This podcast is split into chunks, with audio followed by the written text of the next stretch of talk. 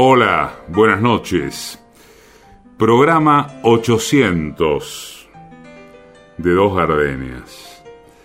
No voy a ser muy original, supongo. En todo caso, trataré de condensar algunos aspectos centrales que a lo largo de estos 17 años, 17 años, fuimos volcando con ustedes. Allá en el 2004, cuando me junté con Mónamo Calvillo, que dirigía la radio, y se entusiasmó con el proyecto de hacer un programa de boleros, era algo más que boleros, boleros, literatura, etc. Solo nos permitimos gozar, el primer programa fue en vivo, recuerdo, y después nos fuimos a cenar y a festejar y a analizar cómo había salido, solo nos permitimos gozar con esta posibilidad, con aquella posibilidad entonces, de que un programa de este tipo solo podía darse en una emisora como esta, en una emisora pública, sin apuro por el rating, sin presión, sabiendo que la audiencia necesariamente sería de nicho, como sociológico radiofónicamente se denomina a programas de esta naturaleza, que van a un target, así se dice también, muy especial. Solo gozábamos, nunca se nos hubiera ocurrido, pero ni de cerca, ¿eh? que nos quedaríamos toda la vida, que nos quedaríamos para siempre y más teniendo que haber atravesado el macrismo, ¿no? El 2016-2019. Alguno dirá, bueno, programa de música, ¿por qué tenían que meterse? No, no. No es así. Hubo que atravesarlo. Y al margen de esto, el programa se fue reinventando en estos 17 años. O no al margen, porque hay que reinventarse. Incluso hubo leves cambios de día y horario que jamás afectaron el espíritu del programa y la vocación de la radio por mantenerlo porque lo entendió. Esto va a sonar, me parece que alguna vez se los dije medio mamatarzanesco, por entenderlo como objeto de culto. Uno cree que Dos Gardeñas se merece ser eso. Hay un reconocimiento muy especial a la productora general, Paola Di Pietro, a Patricia Di Pietro, que es quien busca, selecciona, discrimina en el buen sentido de la palabra los textos, y desde ya que Mariano Randazzo, nuestro operador, nuestro editor de estos 17 años, igual que Paola y Patricia, que permanecieron en todo este tiempo. Fuimos felices los cuatro, lo somos. Y ni que hablar de esta radio, nuestra radio, nuestra radio. Yo sé que Dos Gardenias es una parte de Nacional, una partecita, si quieren, pero de la suma de esas partecitas se conforma una emisora que conserva una identidad de la que estamos orgullosos.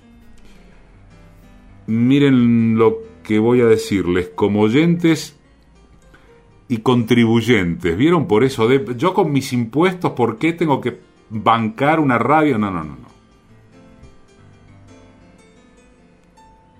Se banca porque es una buena radio, porque cumple su función estatal, uno diría también su obligación estatal más allá del pluralismo, de las diferentes voces, de las polémicas, es una buena radio, artístico, programáticamente.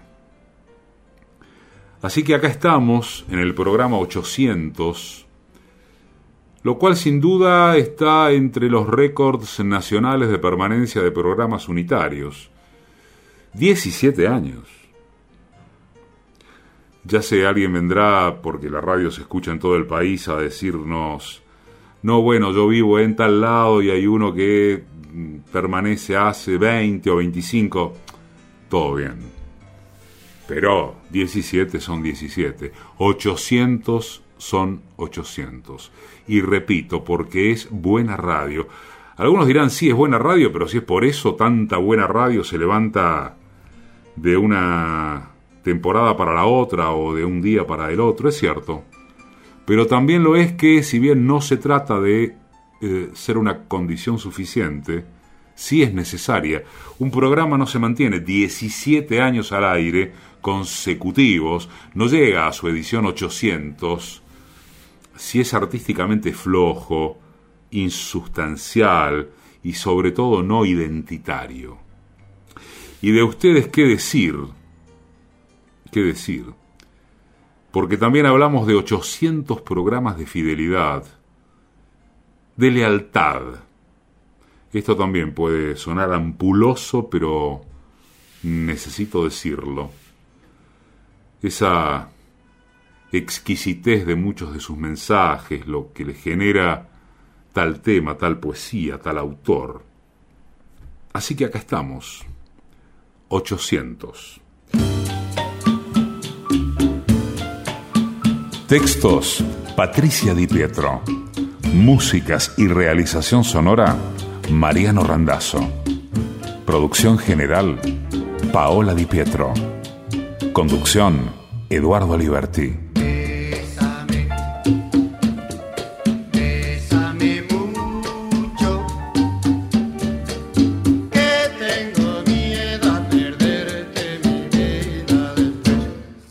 Radio Nacional. Mi vida después.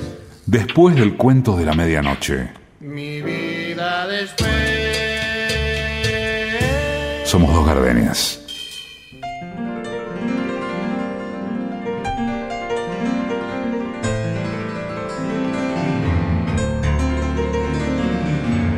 Armando Manzanero vino a grabar en octubre del 2008 para dos gardenias. Un momento conmovedor, personal y profesionalmente. Un tipo de una sencillez, de una bonomía que, que quiero destacar en primer término. Y quiero referirme a la categoría de clásico que siempre está a mano para definir la obra de Manzanero.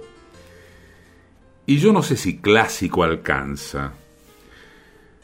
Eh, las canciones de él lograron empatía y gustaron a amantes del género, bueno, esto ni hablar, pero resulta que fueron aceptadas, amadas, por demasiada gente que no tiene nada que ver con la, llamémosle, acaramelada poética del bolero o de la balada romántica. Es más, que, que hasta la rechaza.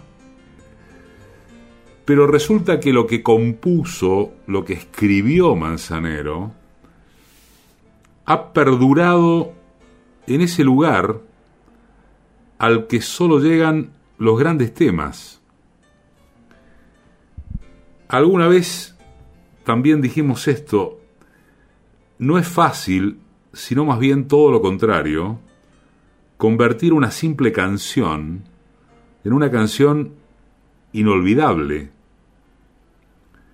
Es muy complicado que una canción le guste a todo el mundo, le resulte pegadiza, cantable, amena a todo el mundo no sé tú, adoro, somos novios, bueno, una lista, no digo que interminable, pero por ahí.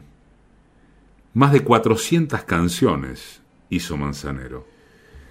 Entonces, tampoco sabemos si es correcto decirle solamente señor del bolero. Repito, excede a eso, pero en todo caso vamos a ponernos de acuerdo también en que Manzanero le puso el broche a la época dorada del género, que siguió llevándolo hasta, hasta morirse a todo el mundo, pero lo sigue llevando. Lo recordamos, nos recordamos de esta manera. Esta tarde vi llover, vi gente correr y no estabas tú. ¿Su mejor momento como compositor ya pasó o está por llegar? Yo creo que mi mejor momento lo tengo todos los días. Todos los días, porque yo estoy sentado en este momento aquí. Y Andrea Bocelli me está cantando por la radio, quién sabe, en cualquier parte del mundo somos novios y te extraño. Mientras yo sea un compositor, que esté yo en boca de ese tipo de intérpretes, definitivamente no tengo por qué preocuparme. Pero no estoy hablando de la parte económica, porque la parte económica para mí ha sido maravillosa, ¿verdad? Pero no ha sido lo más importante. A mí siempre desde que era un niño me preocupé por ser, no por tener. Entonces, ¿qué es lo que sucede? Que lo que a mí me hace como hombre sentirme una persona útil es lo que sucedió eh, cuando, o que sucede cuando trabajo en un teatro, cuando voy a un lugar que trabajo a un nivel correcto, con una, con una, este, con una honestidad, tanto de parte del público como la parte mía. No soy un tipo inmensamente promocionado, ni que se gasten dinero conmigo en promocionarme. Nunca lo fui. Tampoco fui de masas, cosa que me hace sentir muy bien. Porque ¿qué sucede?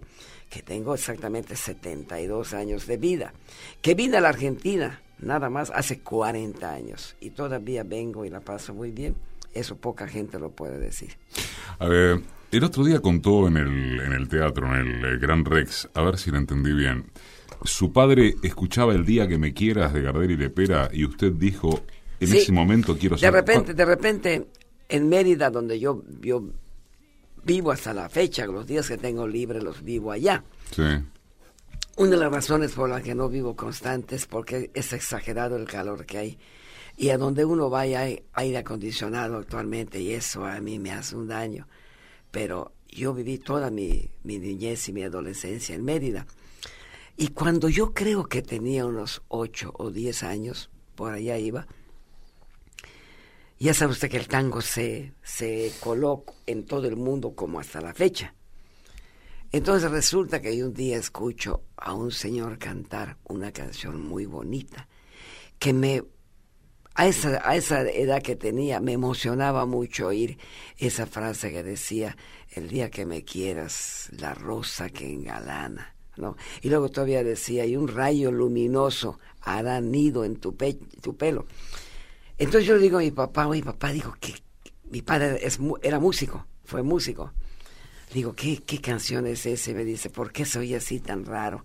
Me dice, porque es, argentino el que la canta, hijo, y los argentinos pronuncian muy diferente a nosotros. Imagínese un Mérida, Yucatán del año 40, 40, pues lógicamente había un desconocimiento absoluto y total a mi edad.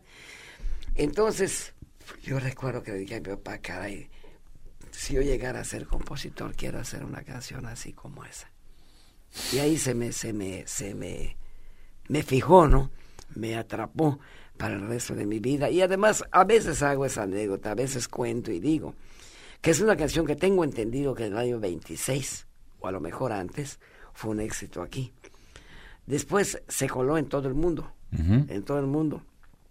En los años, eh, no sé, 70, viene Roberto Carlos y vuelve a dar otro trancazo con ella. y luego viene Luis Miguel y otra vez con el trancazo. Y digo, y si un día se, se graba en la luna, van a grabar el día que me quieras y va a ser otro éxito. El primer bolero, la primera canción que compuso, ¿a qué edad fue? Yo compongo mi primera canción a los 15 años, en el año 50, y se llama Nunca en el Mundo. Muy complicada, Eduardo. Muy complicada porque, ¿Por qué? porque yo traía, aparte de bendito sea Dios, la cosa que hay, que hay que decirle a toda la gente que quiera componer, tiene que saber música. Afortunadamente yo estudié música desde los ocho años y nunca pretendí hacer nada fácil En la vida mía yo no he tenido nada fácil, cosa que le agradezco a Dios y a la vida, porque las cosas que se dan fáciles son no tienen este no tienen trascendencia. Adoro la calle en que nos vimos, la noche cuando nos conocimos. Adoro las cosas que me dices, nuestros ratos felices, los adoro, vida mía. Adoro la forma en que sonríes y el modo en que a veces me riñes. Adoro la seda de tus manos, los besos que nos damos, los adoro, vida mía.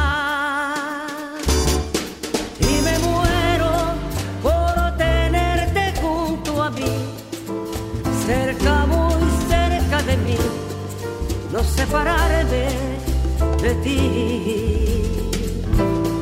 Y es que eres En Facebook somos simplemente Dos Gardenias. En Instagram somos Dos Gardenias guion bajo radio. de amor. Adoro el brillo de tus ojos. ¿Siempre se le ocurre primero la melodía y después la letra? ¿Viceversa o más o menos? Yo creo que al mismo tiempo, porque cuando yo, por ejemplo, me he ocupado de una que otra contada letra porque me atrapé, se me hace difícil tener que adaptarme a la letra o al revés, adaptarme a una música.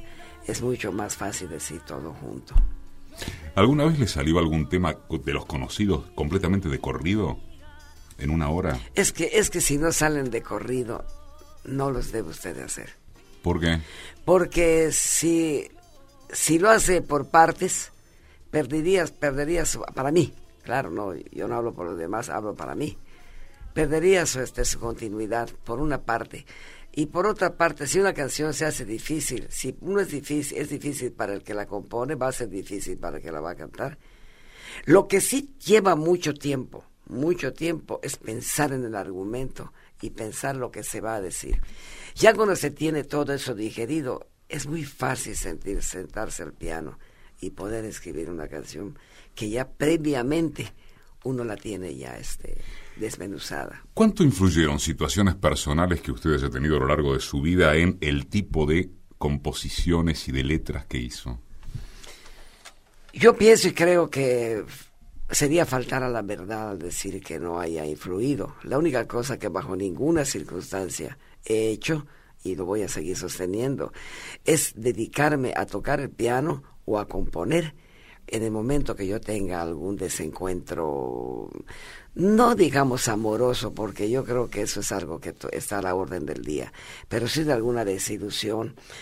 Por ejemplo, yo he tenido, mis desilusiones más grandes han sido con gente que me ha fallado como amigo, que con alguna desilusión amorosa, ¿no? Las desilusiones amorosas como que las tengo la virtud de las veo venir, las veo llegar.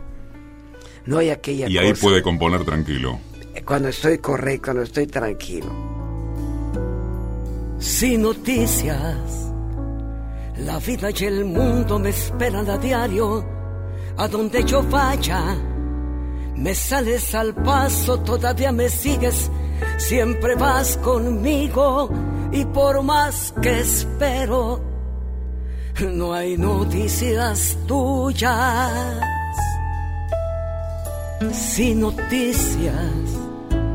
La noche callada me trae tu aroma, perfumando al viento. Mi cama vacía reclama tu cuerpo, que fue mi un día, luz de ayer de magia, que aún sigue encendida. Sin noticias mantengo con vida las ganas de verte. y mis puertas están siempre abiertas. No. Se le escribo a un cantante argentino que fue como mi hermano, nacido en Mendoza, en Godoy Cruz, Daniel Río Lobos. Daniel Río Lobos era un encanto de amigo, un encanto de persona, pero el que no lo conocía podía llegar a tener problemas con él, porque era muy impetuoso, era muy rápido de contestar, pero su fondo, su fondo era el mejor compañero que tuve como, como pianista acompañante. Imagínense que Daniel, por ejemplo, abría la cortina en Puerto Rico y había mucho sol y decía de esa forma, carajo, mm. Mario, ¿cómo puede ser que haya tanto sol y no sé qué es la cosa? Y de repente amanecía lloviendo en Nueva York y decía, ¡oh! ¿Cómo puede ser que si ya lloviendo no vamos a poder salir? Y de repente me decía, este, nada más vamos a cantar seis canciones y nos vamos, le decía yo. No te van a dejar salir. ¿Cómo no, enano? Pues decía enano. ¿Cómo no? Si yo me voy. Hubo una vez simpatiquísimo que cuando yo dije está perfecto, toqué seis canciones con la orquesta y también yo me fui. Y cuando estaba yo saliendo para irme, un señor que se llamaba Félix Alegría, que era el empresario, lo estaba trayendo del brazo, lo regresó del cuarto otra vez para seguir cantando. ¿Y por qué le hizo no a Río Lobos? El tema, ¿no? Porque decía no a todo. Oye, ¿quieres ir a, comer? No. ¿Quieres ir este, a eso? No. Este, oye, vámonos a la playa. No, hombre, deja, deja de joder. Entonces yo dije, ¿quién me puede cantar mejor? Algo que sea por la negativa. Claro, claro por, por, decir no, porque en realidad era nada más la pose, porque era todo lo contrario, era un tipo muy tierno, muy amoroso. Entonces había una cantante que se llamaba algo de Cinquetti, no me acuerdo cuál era. Gigliola Cinquetti. Exactamente. De los festivales de San Remo. De esa época. Y yo trabajaba para la CBS de productor de discos y de director en ese entonces.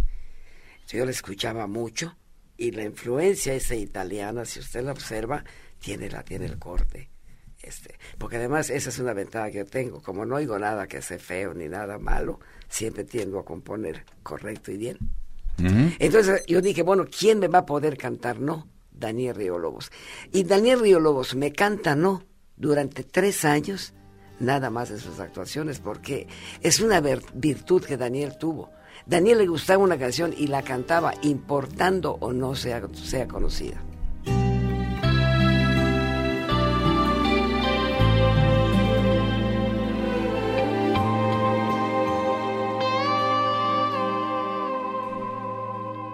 No, porque tus errores me tienen cansada, porque nuestras vidas ya todo ha pasado, porque no me has dado ni un poco de ti. No, porque con tus besos no encuentro dulzura, porque tus reproches me dan amargura y porque no sentimos lo mismo que ayer. No, porque ya no extraño como antes tu ausencia, porque ya disfruto aún sin tu presencia. Ya no queda esencia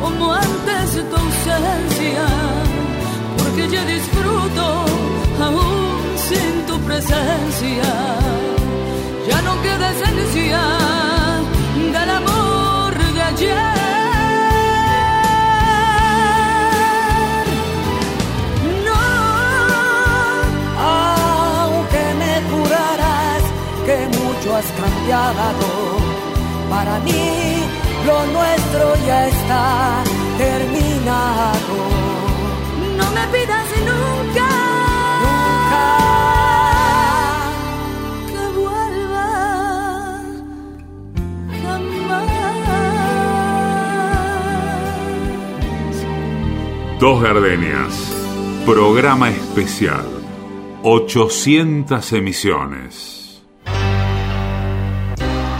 Escribir pese a todo, pese a la desesperación. Marguerite Durá, Dos Gardenias, la radio pública. Los viernes, al toque del cuento de la medianoche.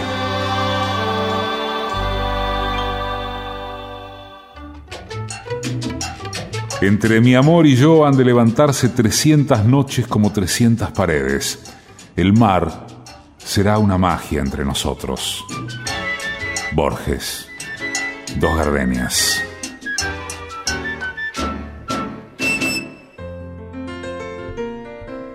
Disculparán el yoísmo, si cabe. La muerte de Sandro me conmovió de verdad. Y no fue por las frases hechas que cuando murió abundaron y siguen abundando, ¿no? Pero en otro plano, en los noticieros. Tampoco fue el dramatismo que imprimían los programas de espectáculos, sobre todo al evocar su carrera. Uno no necesitó que le recordaran la existencia de Sandro con tono dramático de biografía prefabricada, porque en la casa de uno sus discos estaban a la mano, porque uno creció con él, porque tuvo oportunidad de trabar una relación, no voy a decir que de amigos, pero muy estrecha, muy de respeto. Les puedo jurar que entre mis, no, no recuerdos, entre mis presentes más genuinos, de lo que mejor atesoro, de lo que más atesoro, están las dos charlas 12 que Sandro le regaló a dos gardenias. Y tampoco vamos a dejar de decir, no debemos dejar de decir, que ahora todo es distinto o diferente, porque vieron que ahora todos tienen puesta la camiseta de fan número uno de Sandro. Ahora, hace un rato, su figura se tornó indiscutible. Seamos más directos, ya casi nadie lo cataloga como un grasa, sino como un ícono. Qué rara es la muerte en ese sentido. Cómo redime al más maltratado o aún muy maltratado en su momento por parte de algunos sectores de la sobreactuación progre, fina. ¿Saben qué? Sandro se hubiera reído de eso también, como se reía como se reía de tantas cosas. La noche se perdió en tu pelo. La luna se aferró a tu piel. Y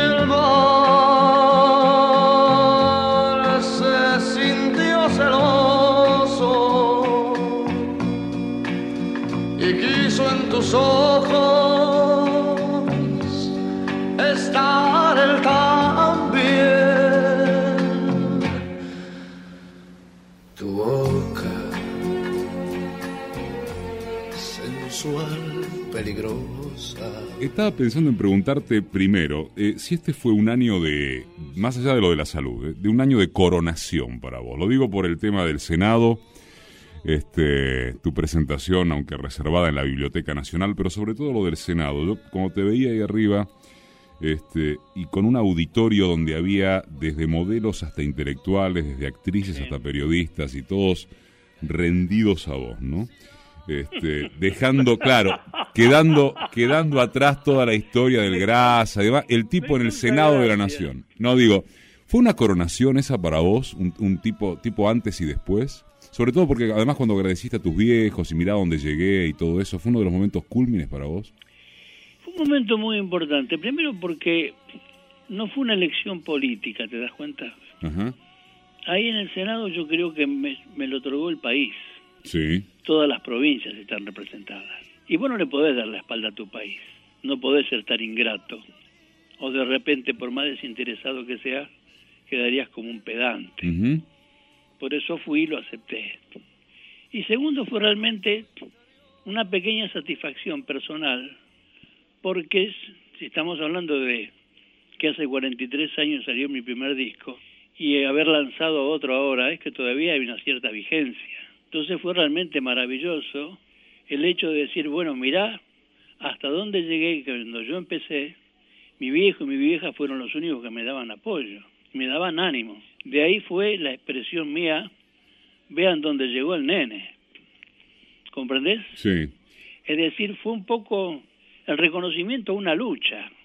Así lo tomé yo, ¿viste? Decir, bueno, llegó hasta acá porque se se la ganó, este va, qué sé yo, creo, me parece. Lo, primero que te atravesó que fue un, un, sentimiento de reconocimiento, como decís, quizás bueno queda encerrado en la respuesta que me diste, y o paralelamente una cosa de, bueno, tanto que me dijeron que no estaba a tal altura que la otra y miren dónde llegué, fue paralelo el tema no, de no, no, no, no, no, para nada, no, no, porque yo llegué donde llegué fue haciendo las cosas como yo creí que debían hacerse, correctamente invirtiendo mucho dinero en mis espectáculos. Yo cuando empecé, yo hacía covers. Vendíamos discos nada más como para salvar la etiqueta. ¿Te das cuenta? Sí, sí. Este, pegamos algún temita de los Beatles por ahí, pero imagínate que al lado de los monstruos era nada. Y después me empezaron a dejar a grabar mis primeras pocas canciones y ahí empezó a asomarse otro chico, porque yo era menor mi viejo tenía que firmar los contratos. ¿Cuánto tenías? ¿15, 16, menos? Yo tenía 17 años cuando firmé el, primer contrato. Sí. Lo firmaba mi viejo, lo tengo guardado, te imaginas, esto es una reliquia. Y ahí fue donde me, me permitieron empezar a, a, grabar, a hacer mis, mis, mis, mis, propias cositas, y empezamos a, bueno, a venderse algo. Y yo recuerdo un día, esto es muy gracioso, cuando grabo un tema llamado Las Manos. Sí, me acuerdo. Entonces este el técnico dice, si esto lo vendemos o lo vendemos los egipcios. Yo debuto con el tema en sábados circulares, ¿no? O sea, lo estreno, perdón, ahí. Era el tema ese, qué bonitas son las manos, Exactamente, son las manos de Dios, sí. Sí, sí.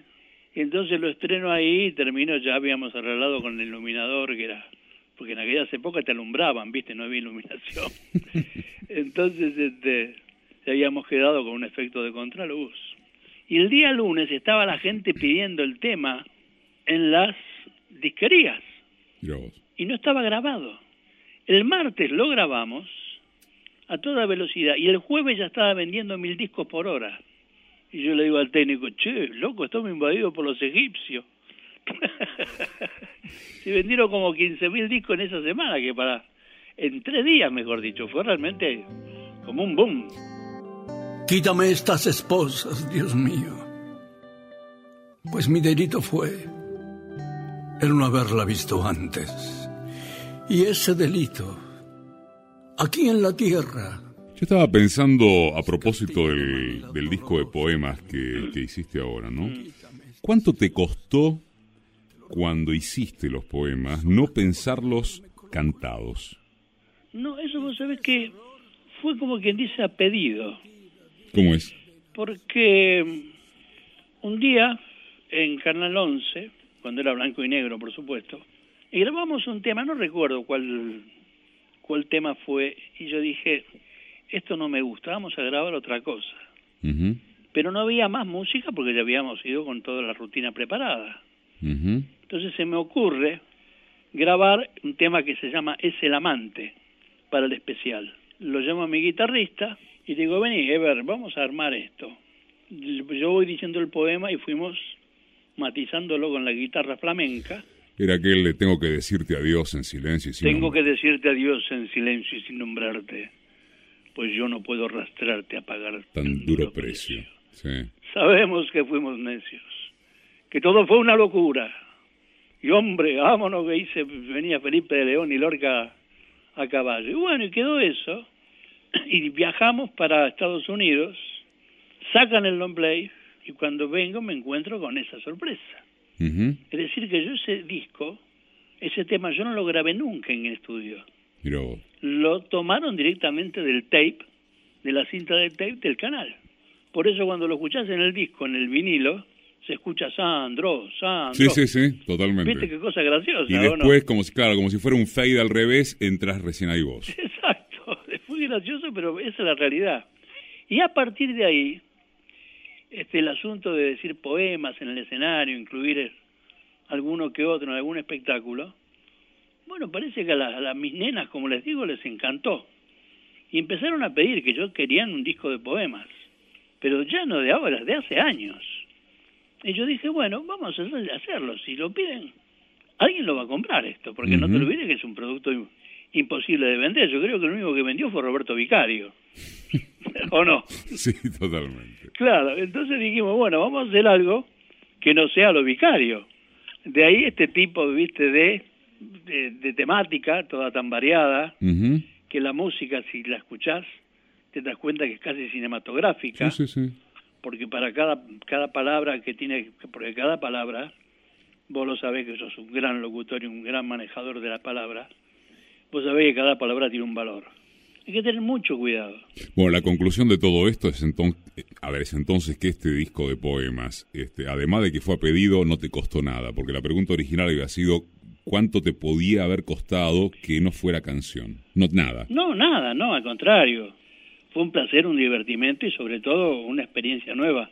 Porque una cosa es tirar un poema desde arriba de un escenario, donde siempre tenés la defensa de los gestos, el, el efecto físico, la mano, que la luz, que esto, que aquello.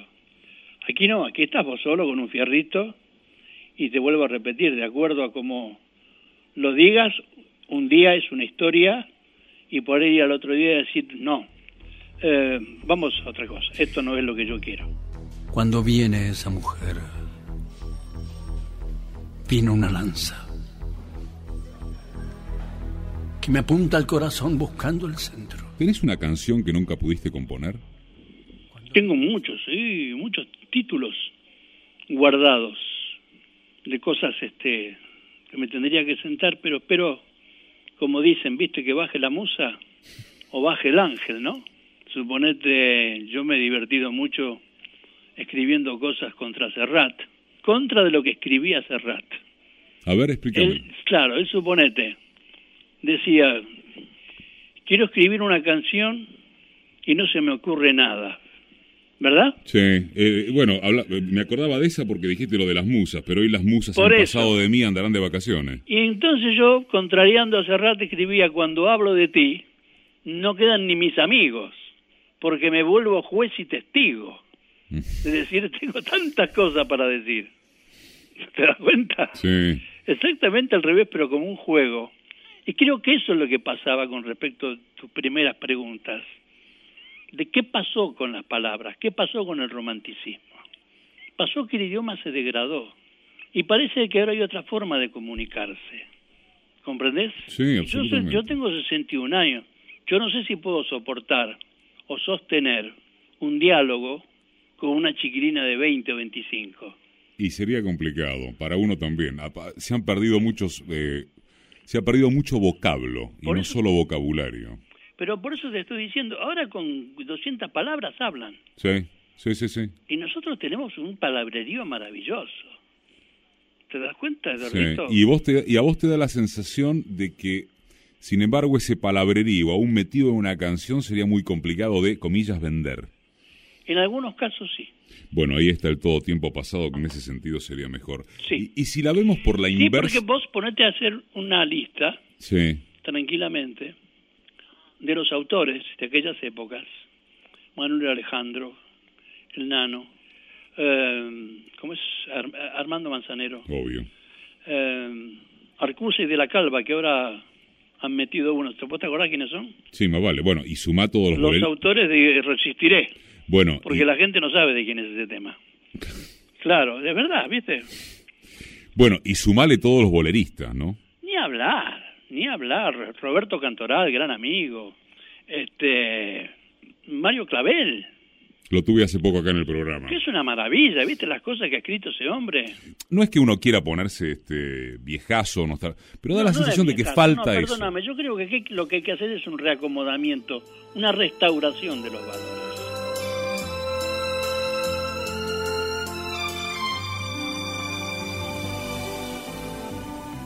¿Cómo te diré que aquella flor que era este amor se marchitó? Que el pájaro de sueños que tuvimos ya voló. Que el vino estimulante del deseo se acabó. ¿Cómo te diré? Que ya mis ojos se cansaron de llorar, que ya mis brazos se durmieron de esperar, crucificado en la agonía de tu adiós, de tu tal vez, de tu quizá. ¿Cómo te diré? Que ya no hay leña en el árbol de la fe, que la mortaja del recuerdo me provee, que ya en la tumba del pasado me acosté. Ay, cómo te diré que aquel amor que había lo perdí. Ay, cómo ya no quiero más saber de ti. Dos Gardenias también es un podcast, claro. Nos buscas en Radio Nacional o en la plataforma Spotify. Somos Dos Gardenias. que ya no hay leña en el árbol de la fe y que ya que ya en la tumba del pasado me acosté.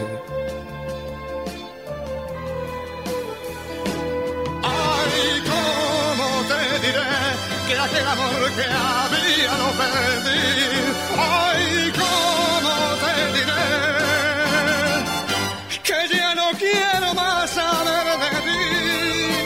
Que ya, que ya no quiero más saber de ti. Que ya, que ya no quiero más saber de ti. En Dos Gardenias, hoy. Hoy está Sandro. que ya no quiero más saber de ti. Hay muchos que piensan que a partir de lo que es tú, no sé si va entre comillas o no, encierro en Banfield, sos un tipo que, eh, mm, a ver, estableciste como una suerte de puerta que no debe atravesarse en cuanto no ya a tu intimidad, sino en cuanto al salir, eh, relacionarte con la gente, etcétera, etcétera. Y yo quería preguntarte si esto es exactamente así. ¿Es tan el Sandro que se dice, más allá de la construcción del mito y demás, o tenés una vida que no se conoce y que consiste en relacionarse con gente, salir, ir acá, ir allá?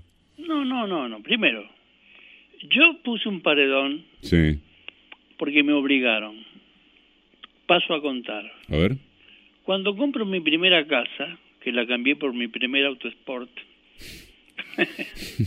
increíble, te imaginas que un pibe de 18 años largue un Abarth convertible por una casa que se caía a pedazos, pero lo hice para darle el gusto a mi viejo, Sí. que él fue un laburante y que me apoyó y toda la historia. Está bien. Bueno, dejando de lado el el sentimentalismo. Mm. Adelante había un jardincito donde había una rocalla que se usaba en aquellas épocas y todo ese tipo de cosas y ahí estaba el auto porque la casa no tenía garage ni nada. Ujú. Entonces ahí me afanaron las piedras, la rocalla, dos perros pequineses de mi vieja. Me pintaron todas las paredes de la casa, las ventanas, se me metían en el hall, me repetían los diálogos de las películas y llegó un momento que dijimos no se puede vivir. Ah, sabes que no conocía esto. Y entonces tuvimos que, un creativo, tuvimos que levantar el primer paredón. Yo ya experto en la materia, cuando compro Banfield lo primero que hice es un paredón. paredón.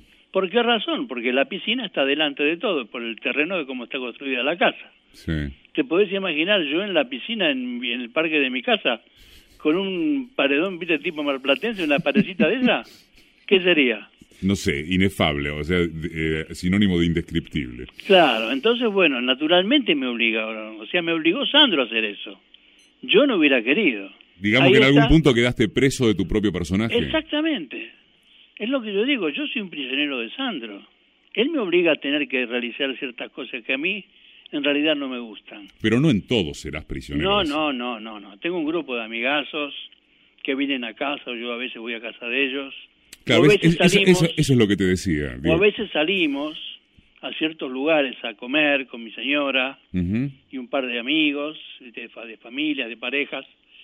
Estos lugares muy, muy reservados. No quiero las cámaras.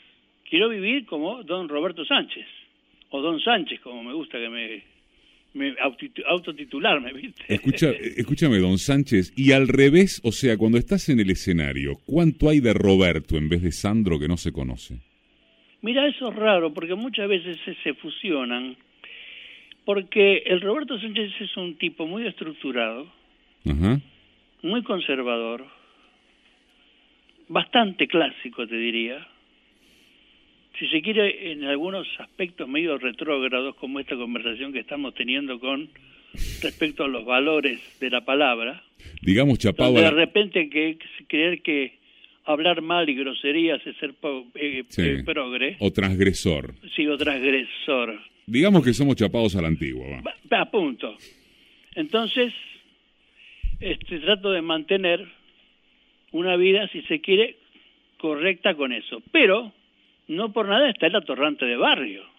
Yo me yo, yo me crié en la calle.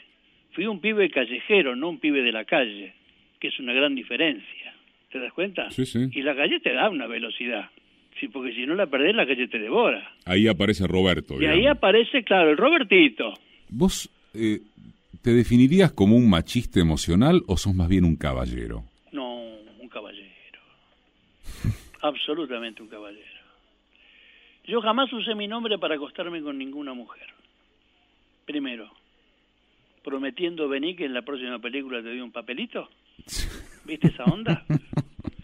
Jamás. Segundo, las mujeres las elegí siempre yo. Nadie me trajo ninguna.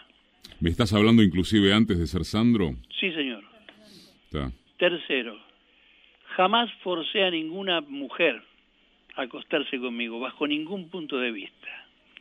A mí muchas veces me gusta más el camino que la llegada. Porque la llegada sabemos cómo es. Sí, la utopía en definitiva. Uno, la, uno la va construyendo a medida. Lo importante es el camino, ¿no? Cuando uno llega. Sí, sí, sí, sí. Lo de Machado es cierto. ¿Te das cuenta? y además, si yo tuviera un bar, le pondría utopía. Porque ahí dejaría que volaran, si la máquina de volar estuviera presente, ¿viste? Sí.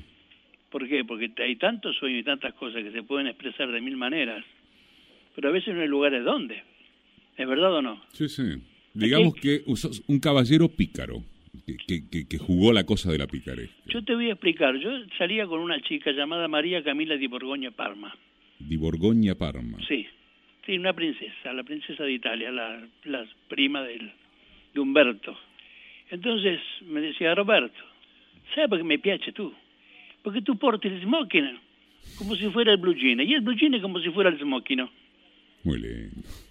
No sé si te, alcanza la definición. Sí, la, eh, la, admiración por un estilo, en definitiva. Claro, es decir, vos tenés que ser un señor, pero lo cual no quita que no, que no seas un atorrante. Y tenés que ser un, un, atorrante muy distinguido y con mucha clase. Te quiero preguntar por tu... ¿Cuál, ¿Cuál es tu relación o cómo fue tu relación ayer y hoy con el bolero? Yo te voy a contar la historia de mi vida. Yo cuando empecé, empecé cantando boleros porque a los 13, 14, bueno, hacíamos rock and roll y toda la historia. Pero había más llegada porque por aquellos años, te digo el 55, 56, 57, Sí, habían pegado los panchos de una manera claro.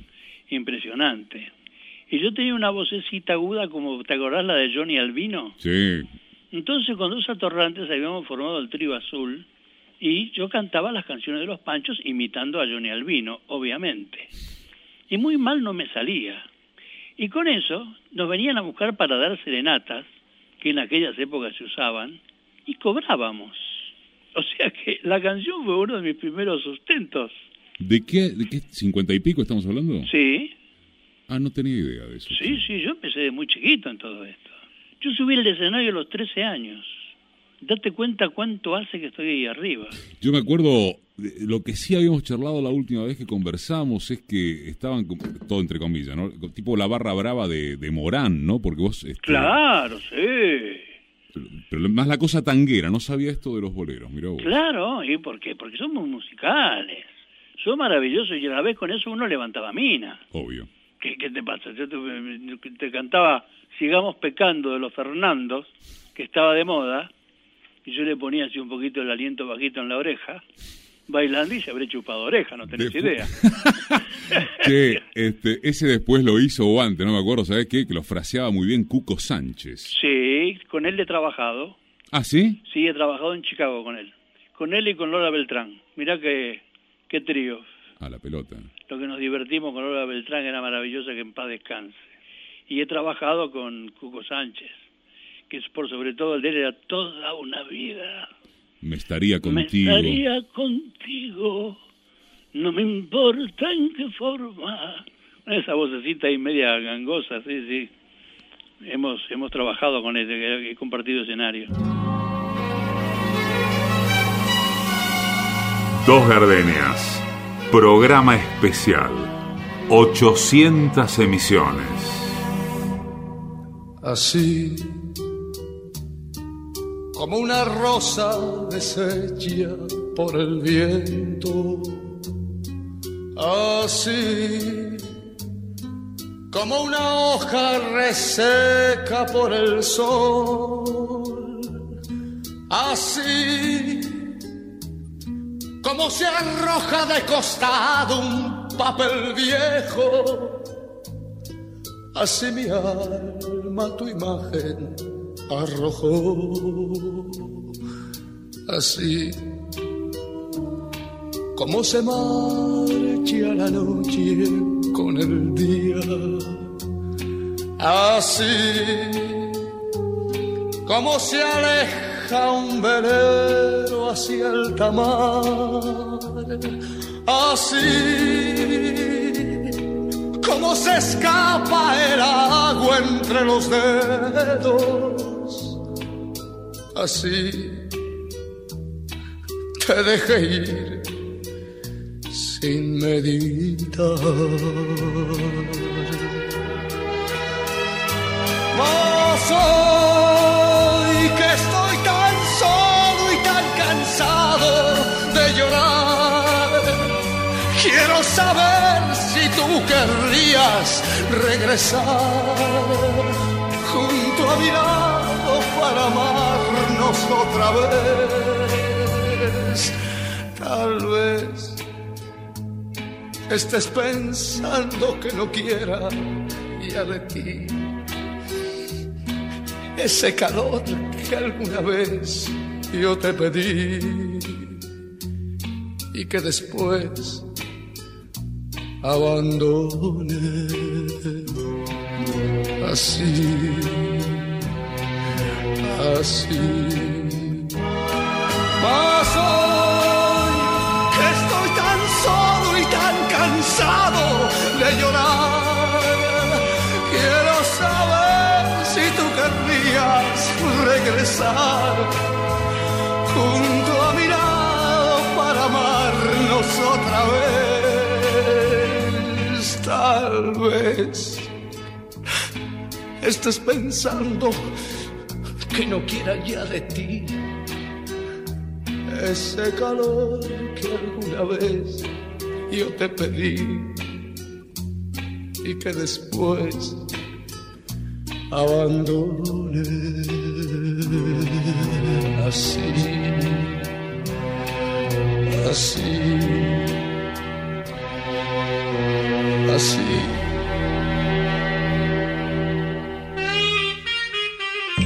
Edición y musicalización, Mariano Randazzo. Textos y música, Patricia Di Pietro. Producción general, Paola Di Pietro. Conducción, Eduardo Aliberti. Conocí y me enamoré con Bésame mucho. Había dos gardenias de amor y de pasión. Y me entregué al oírte decir, mira que eres linda. El infinito se quede sin estrellas si no eres para mí. Desde aquel día tuyo es mi vida y desde entonces conmigo estás, pues la distancia no es el olvido cuando te pido una vez más. AM870. Bolero, un bolero, un bolero, una rumba, oh, cha, cha, cha. En Radio Nacional. Bolero, un bolero, un bolero, una rumba. Dos gardenias. Para gozar